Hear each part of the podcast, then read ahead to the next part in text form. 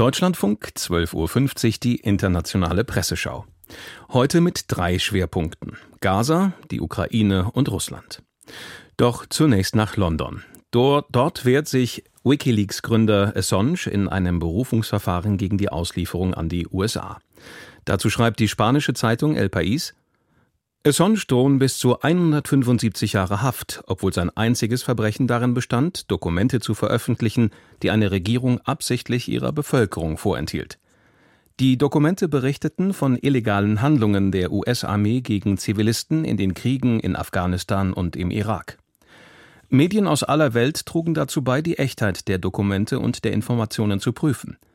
Niemand kann die wichtige Rolle bestreiten, die Assange für die Bürgerrechte gespielt hat, die von der US-Regierung missachtet wurden. Von der Entscheidung in London hängt viel ab, und das erst recht in einer Zeit von Falschnachrichten und alternativen Fakten, kommentiert El País aus Madrid. Der österreichische Standard aus Wien kommt zu dieser Einschätzung. Man sollte Assange freilassen oder einmal in den USA rasch verurteilen und dann vom Präsidenten begnadigen lassen wegen Unmenschlichkeit in der Länge des Verfahrens und der Haftbedingungen. Themenwechsel. Ungarn verzögerte bislang Schwedens NATO-Beitritt. Kommende Woche will sich das Parlament in Budapest mit dieser Frage befassen.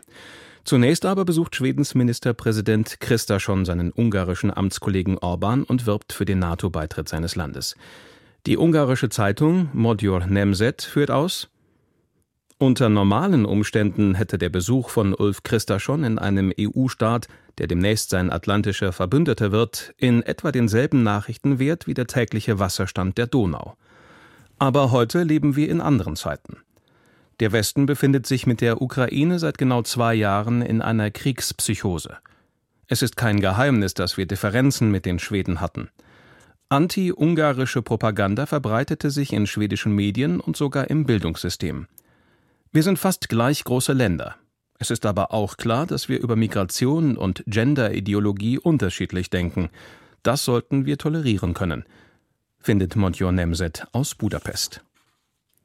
In Polen gab es erneut landesweite Proteste der Bauern, unter anderem gegen Agrarimporte aus der Ukraine. Grenzübergänge wurden blockiert. Die polnische Zeitung Rzeczpospolita zeigt sich bestürzt. Kurz vor dem zweiten Jahrestag des russischen Angriffs auf die Ukraine gehen Bilder von polnischen Landwirten um die Welt, die Getreide aus dem Land zerstören, das gegen Russland kämpft. Für die Propaganda des Kremls könnte es nichts Besseres geben. Die Demonstranten fordern neben einem Stopp der europäischen Klimapolitik für die Landwirtschaft einen Stopp der Importe für Agrarprodukte aus der Ukraine. Die Einführung eines Embargos würde die Beziehungen zu Kiew nachhaltig beschädigen warnt die Rzeczpospolita aus Warschau. Die portugiesische Zeitung Correio da Manhã blickt mit Sorge auf Russlands militärisches Vorgehen in der Ukraine. Unter hohen Verlusten haben sich ukrainische Truppen aus der strategisch wichtigen Stadt Avdiivka im Osten des Landes zurückgezogen, einer wichtigen Stadt im Donbass, die der Kreml seit Beginn des Kriegs gegen Kiew erobern wollte. Zelenskys Truppen sind müde, demoralisiert und ohne Munition. Europas Bemühungen reichen nicht aus, die ukrainische Front mit genügend Waffen zu versorgen und Putins Vormarsch zu stoppen, konstatiert Correio da Magnon aus Lissabon. Mit der anhaltenden Repression und Unterdrückung Oppositioneller in Russland befasst sich die schwedische Zeitung Aftonbladet. Wladimir Putin vergiftet, ermordet und sperrt jeden ein, der auch nur versucht, seine Terrorherrschaft zu kritisieren. Oppositionsführer Nawalny war nur das jüngste tragische Opfer in einer unüberschaubaren Liste. Nun hat Nawalnys Frau Julia Nawalnaja mutig den Staffelstab ihres Mannes übernommen. Die Ähnlichkeiten mit der belarussischen Oppositionsführerin Svetlana Tichanowskaja sind offensichtlich – auch sie hat die Führungsrolle übernommen, nachdem, ihr Ehemann von Lukaschenkos Regime festgenommen und inhaftiert wurde. Wenn Julia Nawalnaja nun sagt, dass sie die Arbeit von Alexei Nawalny fortsetzen wird, dann sollte Putin sie gewiss beim Wort nehmen. Und mit dem gleichen Engagement, mit dem wir militärische Unterstützungspakete an die Ukraine schicken, müssen wir auch die kleine russische Opposition unterstützen, die übrig geblieben ist, fordert das Aftonbladet aus Stockholm. Nun nach Nahost. Bei einer Rede auf dem Gipfeltreffen der Afrikanischen Union hat der brasilianische Präsident Lula das israelische Vorgehen im Gazastreifen mit der Judenverfolgung in Nazi-Deutschland unter Hitler verglichen. Die brasilianische Zeitung U Globo aus Rio de Janeiro hält das für einen Fehler. Der Nationalsozialismus steht für ein einzigartiges Verbrechen in der langen Geschichte der Unmenschlichkeit – und es ist nicht angebracht, den Massenmord an Millionen Juden als Vergleich zu nutzen, um Vorwürfe gegen die israelische Regierung zu äußern. Die Krise hätte durch eine schnelle Korrektur verhindert werden können, aber das ist nicht passiert. Jetzt ist der Weg blockiert, weil Premier Netanyahu entsprechend reagiert und die Äußerungen von Lula als schändlich bezeichnet hat. Nun wird Lula vorgeworfen, den Holocaust zu leugnen, und die Tonlage wird immer schärfer beobachtet die brasilianische Zeitung O Globo.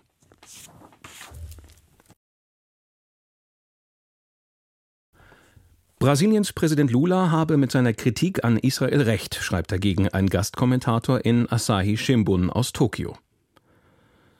Israel wünscht sich offenbar von Herzen, dass die Palästinenser aus der Welt verschwinden und setzt dies durch Mord, Hunger und Vertreibung um. Die Folge ist ein Massaker. Staaten wie Japan folgen den USA, die ihren Kompass verloren haben. Sie beteiligen sich damit an einem Völkermord durch Israel.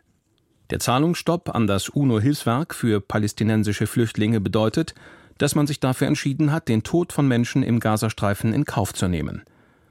Das ist wohl der erste Fall für Japan nach dem Zweiten Weltkrieg, sich an einer genozidähnlichen Tat zu beteiligen, urteilt ein Gastkommentator von Asahi Shimbun.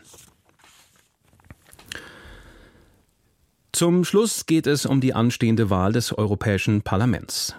Kommissionspräsidentin von der Leyen, die für eine zweite Amtszeit kandidiert, warnt vor einem Erstarken radikaler Parteien.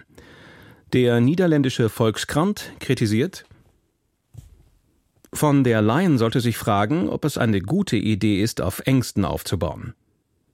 Die Wähler zu warnen, dass sie im Begriff sind, den Falschen ihre Stimme zu geben, hat normalerweise wenig Wirkung.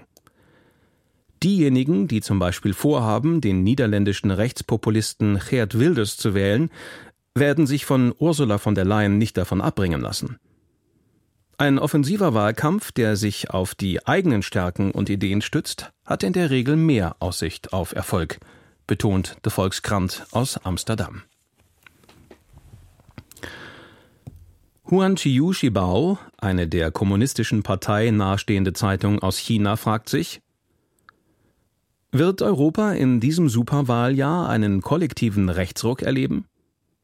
Im Sommer werden nicht nur die Europawahlen stattfinden, sondern im Laufe des Jahres auch Parlamentswahlen in Portugal, Belgien, Österreich, Rumänien und Kroatien sowie in Großbritannien. In Europa wird die nach wie vor ungelöste Frage der Migration ein beherrschendes Thema sein, was der Grund dafür ist, dass rechte Parteien und Bewegungen immer mehr Zulauf bekommen und zum Großangriff blasen. Während linken Parteien derzeit immer mehr die Luft auszugehen scheint, ist doch zu hoffen, dass die Parteien der politischen Mitte ihre Mehrheit im Europäischen Parlament verteidigen können, sodass ein heftiges politisches Beben ausbleibt. Mit diesem Zitat aus der Zeitung Huan Chiu Shibao aus Peking endet die internationale Presseschau. Redaktion Dietmar Reiche und Clara Hoheisel. Sprecher war Christian Michalak